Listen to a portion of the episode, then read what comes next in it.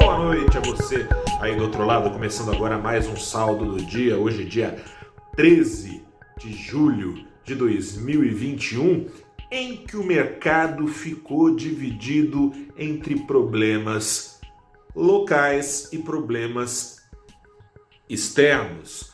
Lá fora, a inflação voltou a assustar nos Estados Unidos. Aqui, os problemas mais desapareceram do que apareceram. E com isso, o Ibovespa conseguiu uma alta, conseguiu subir hoje 0,45%, 0,45%, depois de um dia em que ficou aí namorando com as perdas, mas já falo quais são, tirados parte, uh, tirada parte dos problemas da frente, o Ibovespa conseguiu se desgarrar da estabilidade que ameaçava virar perda. O dólar, o dólar subiu, o dólar subiu e aí tem mais a ver com os Estados Unidos, subiu 0,09%. A cena nacional ajudou a não subir tanto assim no mundo inteiro, é, contra a maioria, bem maioria das moedas do mundo, o dólar se fortaleceu. Aqui também, mas só um pouquinho. Com essa alta, então, de menos de 0,1%, foi aos R$ 5,00 e quase 18 centavos. Seguinte, vou começar pela metade vazia do copo. Lá fora, nos Estados Unidos, como eu disse, a inflação voltou a assustar, fazia tempo né, que não acontecia. É, e a CPI americana, o CPI, o CPI, não confunda com comissão ou confusão parlamentar de inquérito.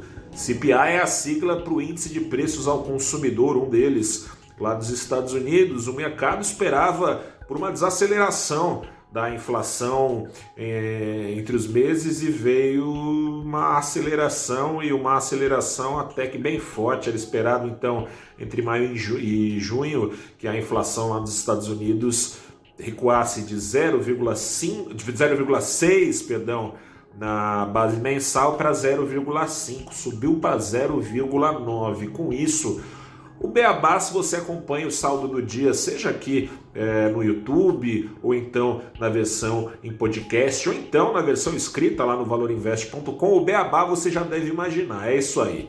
Rendimentos dos títulos de longo prazo de dívida do governo americano foram para cima, com investidores antevendo que juros precisarão subir mais do que o Fed tem pretendido e antes do que tem prometido. Fed já antecipou para 2023, o mercado então antevendo aí que o bicho vai começar a pegar antes e que assim é, também será antecipado o fim das injeções monetárias, que vai acontecer antes da alta de juros, que foram zerados na crise, injeções monetárias, essa na base cavalar de 120 bilhões com B de bola de dólares ao mês, recomprando títulos e jogando dinheiro para dentro dos mercados, dinheiro esses correndo em grandíssima parte. Às bolsas, conduzidas, como você sabe, a recordes e recordes lá nos Estados Unidos e em boa parte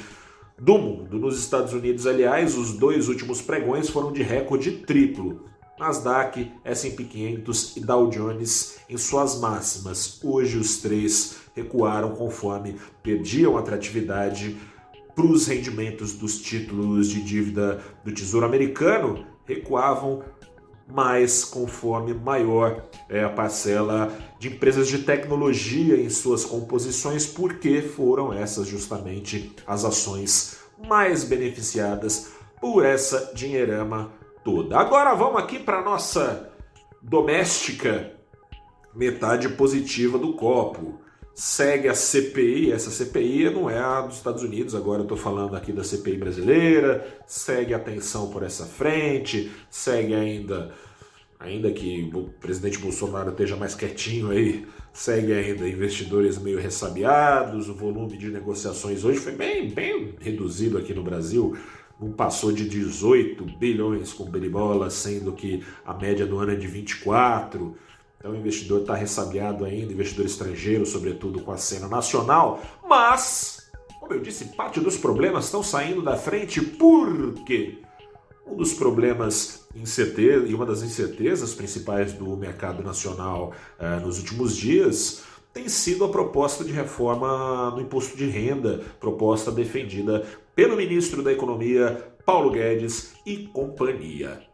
O Congresso começou a navalhar as manguinhas colocadas de fora com viés arrecadatório pelo governo. O relator da proposta anunciou hoje que não vai ter nada de fim de isenção para fundo imobiliário, não. Fundo imobiliário que vinha bombando, né? O investidor estava ressabiado com isso, o governo queria taxar em 15%, acabando da, a, com a isenção igualando todos os investimentos nessa faixa. Nananina não, avisou o relator, vai continuar isento. É uma crítica é, do investidor que vinha imaginando então que seria tungado, sendo que imaginava que os seus aportes feitos seriam isentos, mas é uma crítica também de parcela dos economistas preocupados com o crescimento no Brasil preocupados com o desemprego também. A gente sabe, uh, e é um problema que precisa ser resolvido e que só será resolvido com educação e no médio e longo prazo, investimentos uh, nessa frente, mas é um problema no Brasil a baixa capacitação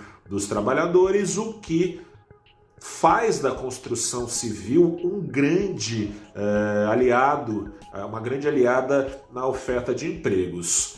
Para que precise emprego na construção civil, precisa da construção civil acontecer e os fundos imobiliários são uma fonte importante de captação de recursos para esses investimentos, ou seja, com menos uh, recursos captados com desincentivo dado por uma tributação de 15%, alguns economistas vinham criticando essa crítica sai da frente porque deve continuar isento. Outro ponto de atenção e que vinha motivando crítica dos investidores é o fim do juro de capital próprio. O juro de capital próprio é uma é, modalidade contábil que existe no Brasil e que permite às empresas distribuírem dividendos, distribuir parcela dos seus lucros e abater isso como despesa nos seus, nos seus resultados sem pagar imposto. Portanto, ou seja, é, o investidor que vai ser mais tungado no dividendo, na bolsa, também vinha lidando com a possibilidade da empresa em que ele investe também ser mais tungado, ou seja, investidor sendo prejudicado duas vezes, porque seria mais tungado a empresa, suas receitas também, e o preço das ações poderia perder seu potencial de alta no médio longo prazo. Acontece o seguinte, caiu aí o JCP, a intenção de é, acabar com o JCP, não, essa intenção continua. Mas por outra frente, investidores receberam uma boa notícia. Investidores que esperam ver o setor produtivo menos onerado para assim, quem sabe, crescer mais é a tese é, em voga no mercado, desonerar o setor produtivo para aumentar as receitas das empresas e oferecer também maiores retornos na bolsa, né? Ninguém né, não, não tem Todo mundo tem seu interesse, é o interesse do mercado. Acontece o seguinte: o relator da proposta avisou que vai dar um descontaço bem maior, pelo menos ele pretende, né? Precisa aprovar essa, essa proposta, mas que pretende dar um descontaço bem maior no IR da pessoa jurídica, no imposto de renda pago pelas empresas. A proposta do governo é reduzir de 10 de 15% para 10. A proposta dele é reduzir de 15 para 2,5. Para 2,5, isso mesmo. De 15 para 2,5, só isso. Com isso, bastou vir esse aviso, o Ibovespa saiu do seu namoro com o campo das perdas, de olho lá nos Estados Unidos, para uma alta. Reduzida, sim, ainda, ainda é, que com esse incentivo, com o desincentivo dado pelos Estados Unidos, então essa alta de menos de 0,5%. Eu sou o repórter Gustavo Ferreira, fico por aqui te convido, como sempre, a acessar valorinvest.com e te convoco a se cuidar, continue se cuidando. Se chegou a sua vez de vacinar, vai lá, perdeu a segunda dose, corre atrás, usa máscara, não acabou, mas está acabando e acabará o quanto antes a gente colaborar. Grande abraço, a pandemia tá aí, a gente está aqui, são e salvo. Continuemos assim. Grande abraço, até a próxima e tchau.